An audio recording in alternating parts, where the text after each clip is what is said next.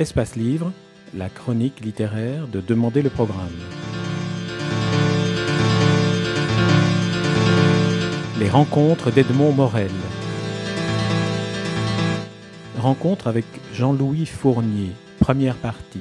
Jean-Louis Fournier, vous publiez aux éditions Stock un, livre, euh, un récit, Où on va papa? Ce livre est publié sous la couverture des éditions Stock, la couverture qui est habituellement réservée aux romans, à la littérature de fiction. Ici, lorsque le cœur étreint par l'émotion, on lit la dernière ligne, qui est Ma route se termine en impasse, ma vie finit en cul-de-sac. On voudrait que ce livre ait été cela, une histoire imaginée par un romancier, une histoire fausse, une invention. Mais il n'y a dans ce livre que le style qui est de la littérature, la phrase courte et sèche, l'humour aussi corrosif qui fait de ce livre un très grand livre. Hélas, le lecteur ne peut pas se consoler en se disant qu'il s'agit de fiction. C'est vraiment votre histoire que vous racontez, celle d'un papa de deux enfants handicapés, Mathieu et Thomas. Quand on parle des enfants handicapés, écrivez-vous, on prend un air de circonstance, comme quand on parle d'une catastrophe. Pour une fois, je voudrais essayer de parler de vous avec le sourire, dites-vous à vos enfants. Quels sont les sentiments, Jean-Louis Fournier, qui vous ont conduit à les évoquer avec cette terrible approche que l'on ne peut situer nulle part si ce n'est dans cette espèce de sanglot qui réunit le rire et les larmes? Qu'est-ce qui m'a poussé à leur écrire? C'est que finalement je me suis aperçu que ce genre d'enfant, ne peut pas tellement leur faire de cadeaux. D'ailleurs j'en parle au cours de mon livre, sinon leur acheter des cubes.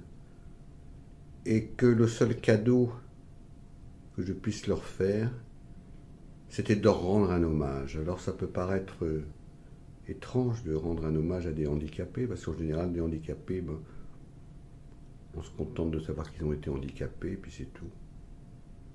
Et on parle, quand ils disparaissent, de soulagement. Moi, je pense que les enfants handicapés, c'est quelque chose de beaucoup plus compliqué. D'ailleurs, je préfère dire les enfants pas comme les autres. Ce sont des mystères. Ce sont des mystères de la nature.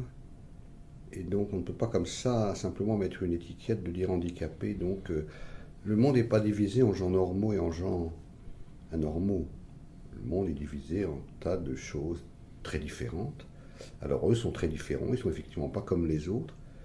Mais je voulais pas me résigner simplement au fait qu'on se souvienne d'eux parce que comme deux gosses handicapés, ils étaient handicapés, donc voilà, ils sont handicapés, puis donc on se souviendra on a leur carte d'invalidité, puis il y a deux petites photos là-dessus, et c'était ça. Je voudrais qu'il y ait plus que ça, parce que c'est vrai qu'ils ont été plus que ça quand même pour moi, de toute façon. Ils ont été plus que des handicapés, ils ont été, j'ai envie de dire, des enfants étranges. Ils ont été des enfants étranges, terriblement difficiles à supporter, parce que des enfants handicapés, c'est quelque chose de, de terrible, très, très difficile de les raisonner. C'est très difficile de les, de les élever parce qu'il y a des problèmes. Vous savez, une babysitter, c'est très dur à trouver pour des enfants normaux. Pour des enfants normaux, c'est encore beaucoup plus difficile. Donc c'est très difficile, pratiquement. Il faut les placer en plus. On ne peut pas vivre avec eux, on ne peut pas être heureux ensemble quand on a des enfants comme ça. Chacun doit aller de son côté. Donc c'est très compliqué économiquement à tout point de vue. Et donc moi j'étais confronté à toutes ces choses-là.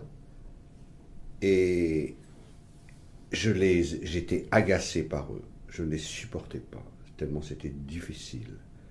J'avais envie de leur reprocher d'être handicapés.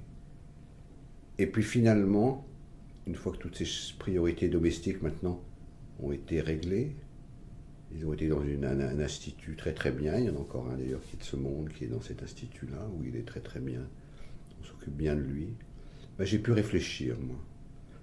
Et puis je me suis rendu compte que je tenais énormément à eux ces deux gosses qui m'avaient euh, agacé, insupporté, tout ça. J'étais, ils m'avaient finalement bouleversé. Mais il a fallu que ça transite par la littérature, par le fait de l'écrire, pour me rendre compte de tout ça. Et donc je voulais quand même leur laisser ça, cet hommage, qui est un hommage évidemment totalement symbolique, parce que, comme on dit, ça leur fait une belle jambe.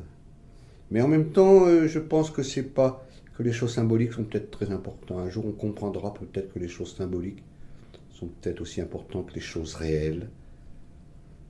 Et que, parce que, si vous voulez, quand on fait par exemple un discours euh, à l'enterrement de quelqu'un, un hommage à quelqu'un qui vient de mourir, peut-être que ça n'a pas de sens vu qu'il n'est plus là pour vous entendre. Je ne sais pas si tout ça aussi vrai que ça. Peut-être que ces choses-là euh, ont une existence dans un autre, euh, dans, un autre monde, dans quelque chose. Et donc je suis, je fier de leur avoir rendu un hommage.